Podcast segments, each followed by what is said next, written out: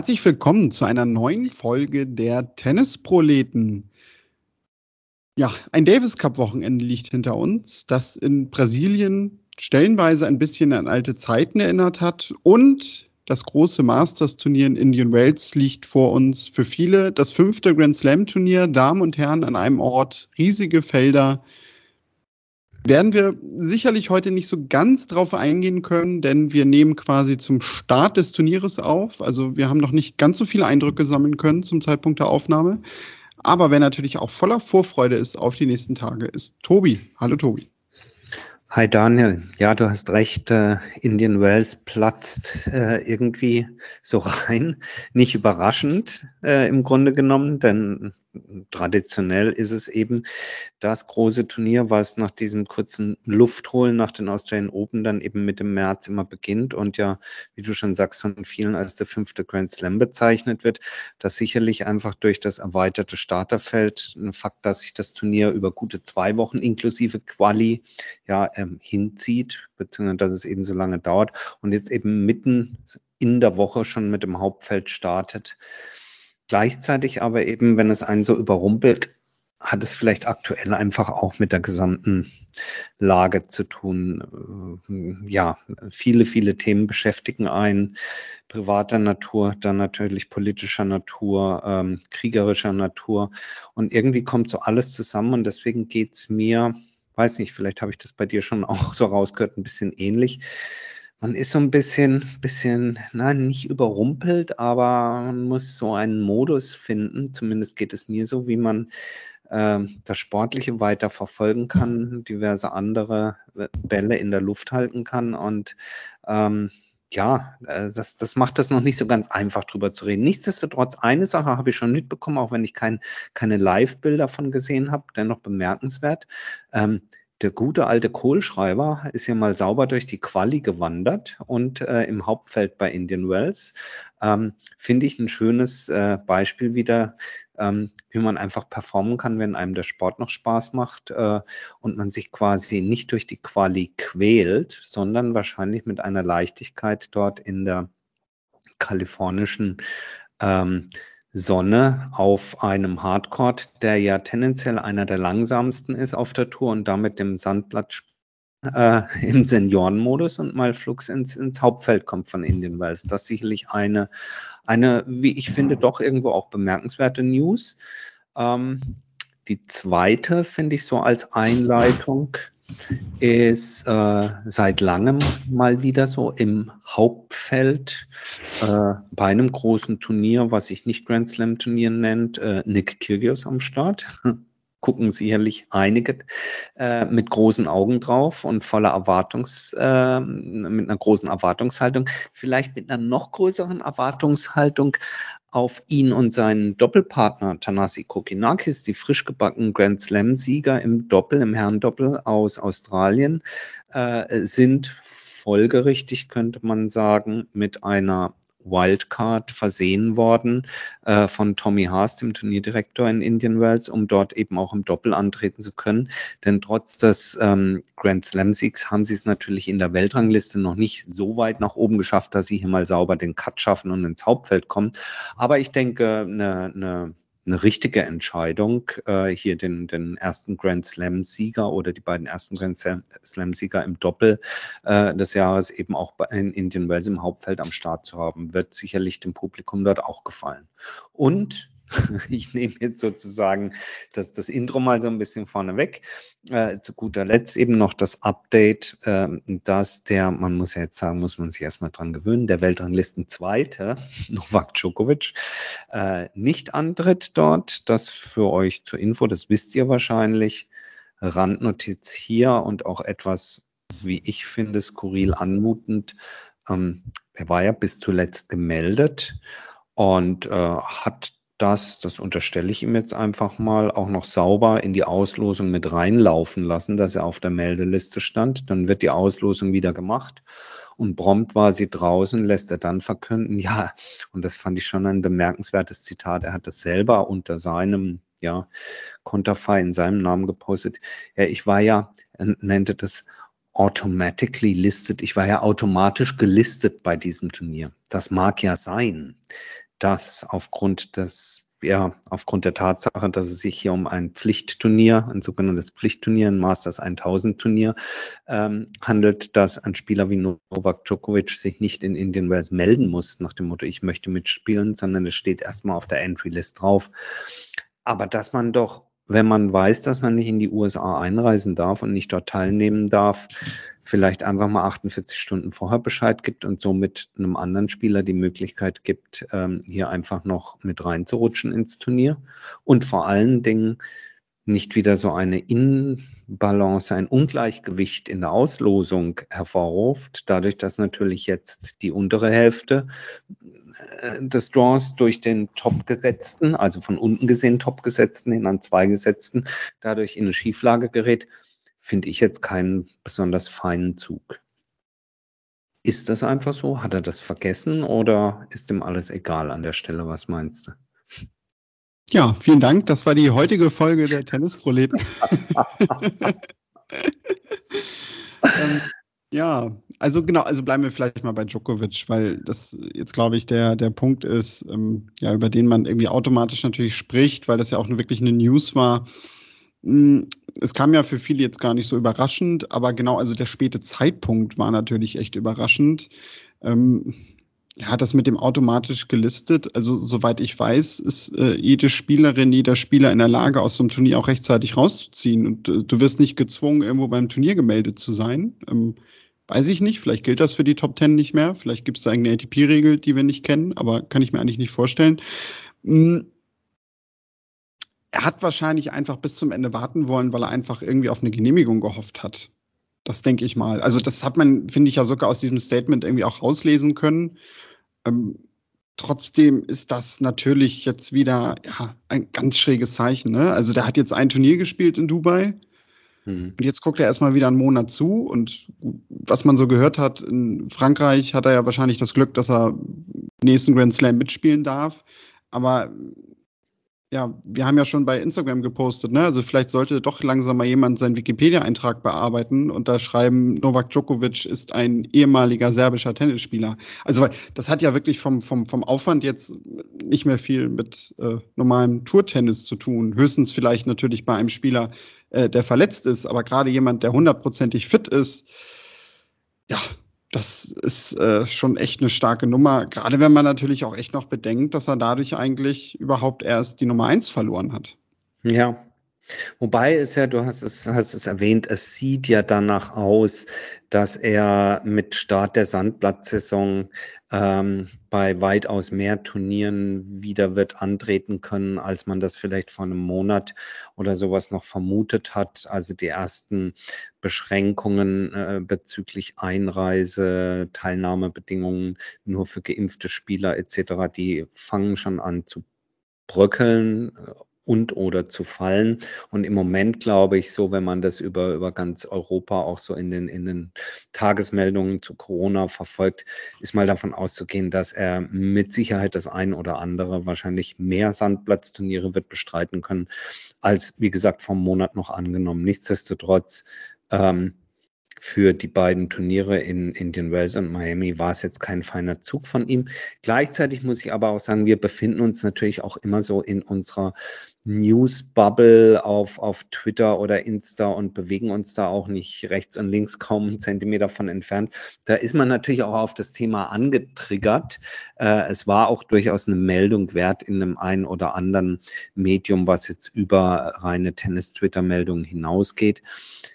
Die Reaktionen insgesamt halten sich aber in Grenzen und vielleicht ist es auch so, dass alle, ich sag mal, Beteiligten, ob das nun äh, äh, Spielerkollegen sind, ob das Turnierveranstalter sind oder eben auch, wie heißt es so schön, Medienschaffende, vielleicht sind sie es auch müde und sagen zu Recht, komm, jetzt lass uns dem Ganzen nicht wieder zu viel Aufmerksamkeit schenken. Wir haben hier anderthalb beziehungsweise zwei Wochen tolles Tennis in Indian Wells vor uns und lass uns mal auf den Sport konzentrieren und den Novak Novak sein lassen. Also es war so ein Aufreger. Ich würde mir wünschen, dass das morgen vergessen ist. Natürlich kann man trotzdem an diesem Thema Ungleichgewicht in der, in der Auslosung im, im, im Feld dann nochmal drüber stolpern. Aber irgendwie muss man dann auch sagen, komm, lass es jetzt gut sein und uns auf, auf, auf das Sportliche konzentrieren. Aber das ja. müsste man eigentlich sagen, ja. Ja, richtig, aber also genau, also zum Start ist es natürlich jetzt einfach so, dass ähm, sich dadurch der Draw noch mal ein bisschen verändert hat.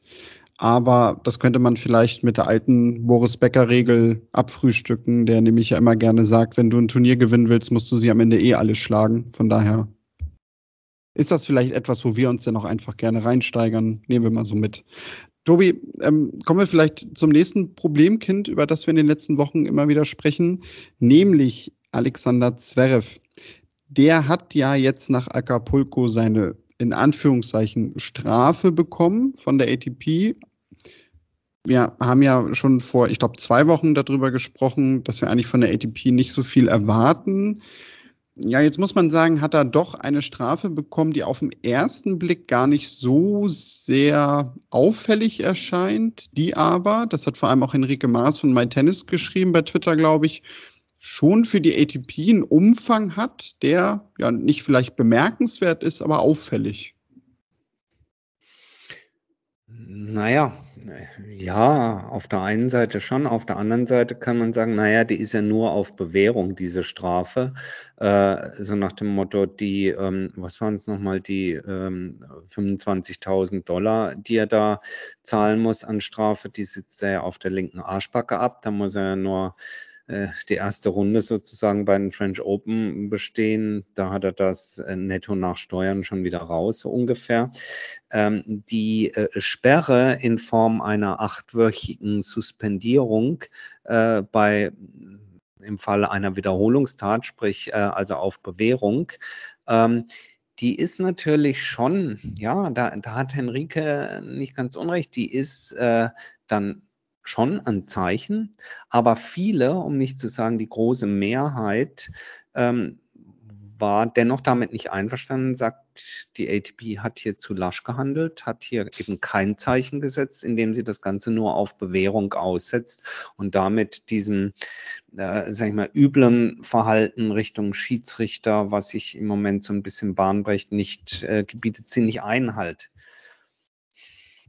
auch da, wenn man so ein bisschen runterkocht und die erste Aufregung mal vorbeiziehen lässt, kann man, ich finde, man kann zumindest geteilter Meinung sein. Du weißt, ich habe mich furchtbar über ihn aufgeregt und hätte ihn am liebsten, Achtung, Übertreibung, lebenslang gesperrt gesehen mit sofortiger Wirkung. Ich hätte, hätte gedacht und hätte mir auch eine härtere Bestrafung gewünscht. Ich kann aber durchaus auch dem Argument, was abgewinnen, zu sagen, wenn man nur diese Verfehlung als solche sieht, dann ist es eine erstmalige.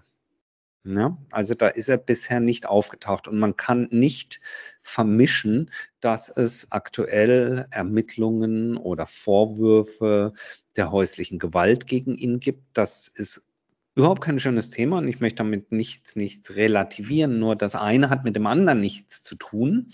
Äh, und die ATP kann ja in dem Fall nur einen Schiedsspruch aussprechen über etwas, was er da auf dem Platz getan hat. Und da ist, hat er es das erste Mal getan. Und insofern könnte man durchaus auch argumentieren, warum jemanden beim ersten Mal richtig, richtig bestrafen und nicht auf Bewährung.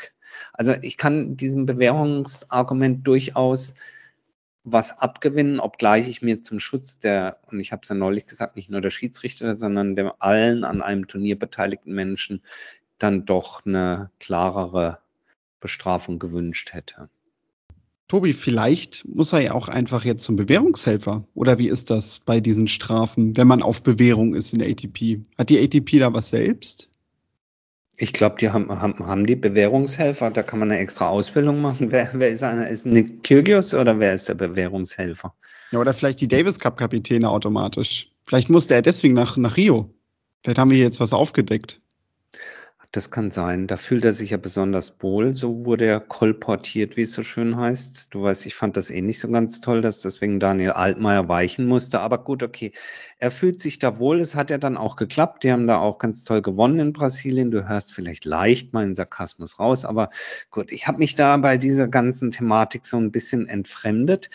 Er selber, habe ich heute gelesen, versucht jetzt äh, diese Entfremdung, auch Entfremdung Davis Cup, ja mit einer beachtlichen 180-Grad-Wendung äh, nicht nur zu korrigieren, sondern in eine ganz neue Richtung zu schubsen.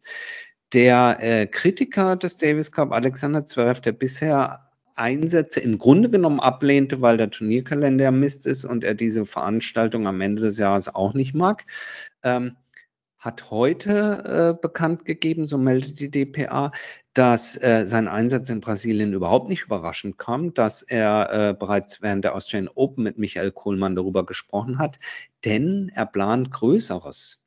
Durch die Qualifikation äh, für, für die nächste Runde sozusagen und die damit, äh, das damit stattfindende Heimspiel ist er geschäftlich mit einem, wie er es nennt, einem Geschäftspartner darin involviert, das Davis Cup Team davon zu überzeugen, dass eine Ausrichtung am Hamburger Rotenbaum doch grandios wäre und gerade er als Spieler auch dafür sterben würde, das ist jetzt nicht wortwörtlich zitiert, aber das wäre also das Größte am Hamburger Rotenbaum Davis Cup für Deutschland zu spielen.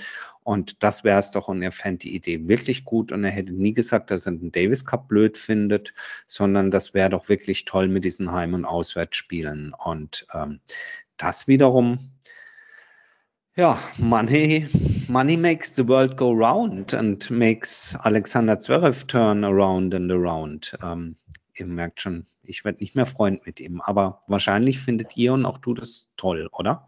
Das, das Schlimme daran ist doch, jetzt stellen wir uns mal vor, im September gibt es diese Gruppenphase im Hamburger, am Hamburger Roten Baum. Wer sind denn die ersten zwei, die da vor den Toren stehen und rein wollen? Das sind doch wir. Ja, um für den Gegner zu schreien. ich Asi. Äh, nein, ähm, äh, ich äh, habe das die kam ganz, ganz ähm, brandheiß rein, die Meldung. Äh, mein erster Gedanke war der, haben wir da nicht noch eine Kollision irgendwie mit dem Labour Cup? Und überhaupt und wie ist es, wenn er dann beim Labour Cup auch spielen soll oder nicht oder so. Das müssen wir alles mal uns genauestens angucken, wie das dann mit dem ach so vollen Terminkalender ist, damit wir uns nicht falsch verstehen. Der Davis Cup ist meines Erachtens nach wie vor ist der große Name, so viel Tradition und an für sich ja ein ganz toller Wettbewerb äh, im, im Tennis, Teamwettbewerb. Wir lieben ihn und äh, wir haben an der Stelle auch schon gesagt, dass es im Grunde genommen Jammer ist, dass er da äh, durch gewisse Geschäftsideen reformiert wird, aber in eine Richtung, mit der eigentlich niemand zufrieden war. Wenn es doch eine Lösung gäbe, es wieder zum alten Format, da sind wir ja ganz konservativ Tennis-Traditionalisten, äh, zurückzuführen, dann finde ich das natürlich auch gut und toll. Ich meine, ich bin in den Jahren groß geworden mit Tennis, als äh, hier Becker und Jelen und Charlie Steb äh, das Ding hier für Deutschland gewonnen haben mit grandiosen Schlachten. Und da bin ich der Letzte, der sagt, das soll es nicht nochmal geben. Ähm, also insofern lass uns mal schauen, welche Richtung da der Davis Cup äh, nimmt. Ähm, und wenn Alexander Zverev da auch noch geschäftliche Interessen drin hat, ja, dann kann ja nichts mehr schiefgehen. Also kalendertechnisch ist das so organisiert: US Open Finale, Woche okay. drauf Davis Cup, die Gruppenphasen, beziehungsweise dann ja auch in den Weltgruppen 1 und 2 die Relegation. Und direkt Wochenende Woche, nach dem US Open Finale. Genau, okay. direkt das Wochenende drauf, beziehungsweise die Tage drauf. Also ich glaube 14. Mhm. bis 18. stand da im Kalender. Und darauf das Wochenende ist dann in London der Laver Cup. Oh, okay. Damit du informiert bist. Gut, danke. Auch ihr draußen. Ich muss ja sogar sagen, das haben wir, glaube ich, ja so hier noch gar nicht erwähnt, dass ja diese Änderung jetzt halt wirklich ist, dass man ähm, ja dem Davis Cup nochmal zwei Termine im Herbst gibt. Also dass im September dieser alte Termin ja auch, den es früher mal gab, dass der jetzt wieder da ist, nur dass da halt diese Gruppenphase gespielt wird. Mhm. Und dass dann aber Ende November die Termine, die wir in den letzten Jahren hatten, wo die ganze Woche gespielt wurde, dass da dann, ich glaube, Viertelfinale, Halbfinale, Finale gespielt wird ich finde die Regelung, die Idee an sich ja gar nicht so schlecht. Also ich glaube, dass das diesem Format sogar ganz gut tut, dass man das nochmal auseinanderzieht. Auch einfach, damit ja das Ganze wieder ein bisschen präsenter ist, damit man quasi nicht neun Monate später gucken muss, ne, was war da eigentlich im Februar und wer hat da irgendwie wie, mit wem und gegen wen gespielt. Ich bin mal gespannt. Also wahrscheinlich ist das jetzt irgendwie auch so eine Kompromisslösung, die man irgendwie für sich selber sieht, äh, weil man schon wahrscheinlich auch festgestellt hat, ja, dass diese komplette Woche nicht irgendwie so wirklich auf Gegenliebe gestoßen ist. Also man hatte jetzt ja schon so einen ersten Schritt damit, dass man das an verschiedene Orte gegeben hat letztes Jahr. Ja, und wahrscheinlich wird es sogar auch so sein, eventuell, dass man in den nächsten Jahren dann noch irgendwie wieder ein bisschen weiter rumbastelt. Ja, und ich bringe noch ein letztes äh, Argument äh, und eine Portion Verständnis für den Davis Cup vielleicht auch noch rein ich meine, wenn wir sind, der Davis Cup, die erste Veranstaltung in diesem reformierten Betrieb, das fand, wenn ich mich richtig erinnere, noch statt vor dem Ausbruch von Corona. Da gab es die Veranstaltung in Madrid, die durchaus auf der einen Seite kritisch gesehen wurde, aber ja noch besetzt war. Ich würde mal sagen 50-50. Also da war ein Nadal am Start. Ich weiß nicht, ob ein Djokovic, glaube ich, war auch am Start oder sowas. Also das war durchaus gut besetzt. Es war streitbar, ob das so das richtige Format ist. Aber jetzt sage ich, dann hat sicherlich auch der Davis Cup unter Corona äh, zu leiden gehabt, hat das auch nicht so weiter durchziehen können. Und sind wir mal ehrlich, wenn sich alle Spieler hinter dem Format vereinen würden, äh, dann wird wahrscheinlich sogar ein Davis Cup auch so eine reformierte Austragung mit irgendwie so einem Final Four oder sowas an einem Ort, der dann wandert um die Welt, wird es wahrscheinlich auch überstehen. Ähm, nur zur gleichen Zeit, und ihr kennt die Story, wenn er länger schon bei uns zuhört, zur gleichen Zeit launcht er eben die ATP, den ATP Cup, der eben den Termin hat Anfang Januar. Und das kollidiert so ein bisschen. Aber wir beobachten es einfach mal und lassen uns mal überraschen, welchen Weg da das Tennis nimmt. Die Spiele, die Matches als solches sind nach wie vor ähm, gut anzuschauen. Da beißt die Maus keinen Faden ab. Ja, Tobi, und dann vielleicht nochmal zum Ende etwas, was fand ich in den letzten Tagen mir vor allem aufgefallen ist, um die Damen war es sehr, sehr ruhig. Und auch ich habe eigentlich so wirklich was mitbekommen, ja, als jetzt die Auslosungen stattgefunden haben. Gerade natürlich Erstrundenmatch, wenn ihr es hört, schon lange vorbei. Osaka gegen Stevens, zwei ehemalige Grand Slam-Siegerinnen, halt jetzt in der kalifornischen Wüste. Ich persönlich glaube ja sogar, dass das Turnier in Indian Wales verglichen mit den Herren bei den Damen das spannendere wird. Hm, warum? Hm, weil ich wieder mal davon ausgehe, dass das ja, dass eine größere Unberechenbarkeit da ist. Okay. Das beschwört ja geradezu herauf, äh, um dann mit den Damen dann auch zu enden. Aber meine Frage an dich, Tipp, wer gewinnt bei den Herren und wer gewinnt bei den Damen? Hm, bei den Herren glaube ich ganz klassisch sogar an Herrn Medvedev. Bei den Damen könnte ich jetzt fünf Namen nennen. Wenn mhm. ich mich festlegen müsste, vielleicht auch so von der Auslosung her, ich meine, es wird am Ende doch irgendwie immer schwierig. Paula Badosa. Okay, Gar nicht so, gar nicht so unwahrscheinlich. Bei Medvedev bin ich mir nicht ganz sicher, vor dem Hintergrund, was ich eingangs gesagt habe, dass eben Indian Wells zwar Hardcore ist, aber der, kann man sagen, mit Abstand, aber auf jeden Fall eine, ein, ein, ein langsamerer Hardcore. Da können sicherlich andere Informspieler äh, zumindest mal dagegenhalten. Ähm, ich spare mir den Tipp, weil ihr wisst, auf wen ich tippe. Nein, also ja, Medvedev schon. Nadal ist sicherlich, hat einen, hat einen Run, das wird man sehen müssen, auch ob die Knie halten. Ähm, und ähm, wer weiß, Alexander Zverev nicht zu unterschätzen. Ähm, der Belag kommt auch ihm äh, nicht, nicht ganz äh, unentgegen, doppelte Verneinung. Bei den Damen, ähm, denke ich, äh, wird es entweder Iga Schwontek, könnte ich mir vorstellen, oder eine, die ja im Moment auch sehr ähm, gut um die Ecke kommt und viele wegballert, ähm, dass ähm, die gute Frau Ostapenko mal wieder einen großen Titel gewinnt. Ähm, die ist im Moment sehr gut in Form und deswegen würde ich sagen, mein Tipp ist, Ostapenko gewinnt Indian Wells. Okay, es wäre sogar, ich glaube, mögliches, oh, Achtelfinale, Badosa Ostapenko. Ich glaube, die treffen dann irgendwann aufeinander im Draw, meine ich gesehen zu haben. Das kann gut sein. Das äh, wäre dann ja unser vorweggenommenes Finale. Und ich sehe das schon, am Ende setzt sich dann in dem, in dem Draw-Bereich irgendwie Kaya Juvan durch oder sowas. Wie immer bei den Damen, heißt aber nicht, dass es nicht schön wäre und nicht Spaß machen könnte, dort zuzuschauen. Ganz im Gegenteil. Ähm, dass, ähm, ja, verspricht viel. Wie gesagt, erste Runde, äh, Osaka gegen äh, Sloane Stevens, sagt schon alles. Äh, das war übrigens wirklich, und ich meine, darf ich ja sagen, wir verfolgen Tennis durchaus intensiv. Aber das war etwas, was so, ich will nicht sagen, komplett an mir vorbeigegangen ist. Und wenn man sich dann anguckt und anschaut, dann ist ja klar, dass das so ist. Aber dass sich Naomi Osaka plötzlich auf dem Platz 80 in der Weltrangliste wiederfindet, dachte ich so, huch, was ist denn das für ein Druckfehler? Aber klar, sie hat nur große Turniere gespielt in der letzten Zeit, äh, hat dann aber auch nichts mehr gewonnen und die Big Points aus dem Gewinn von Grand Slams etc. sind weggefallen und rums die Bums bist du auf Platz 80 und sie war noch nicht mal im Hauptfeld. Sie hat eine Wildcard benötigt, um ins Hauptfeld zu kommen. Das ist schon krass. Schauen wir mal, wie weit äh, ja, der Court in Indian Wells sie trägt. Diesmal wird sicherlich spannend zu sehen sein äh, bei den Damen. Daniel, ich glaube, das war es für diese Woche schon, oder? Ich glaube, da können wir uns jetzt gut rausstehlen. Da hast du recht. Ja, wenn ihr was loswerden möchtet, auch zu den Themen, die wir gerade besprochen haben, gerne eine Mail, kontakt.tennisproleten.de oder in den sozialen Netzwerken, Facebook, Twitter, Instagram. Dort findet ihr uns unter Tennisproleten. Ja, sonst, was bleibt uns noch zu sagen? Wir wünschen den Herrn 30 des Suchsdorfer SV am Wochenende viel Erfolg. Die spielen zum ersten Mal in unser gesponserten Dresses. Von daher drücken wir die Daumen. Und Tobi, sonst, ja, können wir uns rausschmeißen, wenn du nichts mehr hast. So machen wir das. Macht's gut, bleibt gesund. Bis nächste Woche. Tschüss.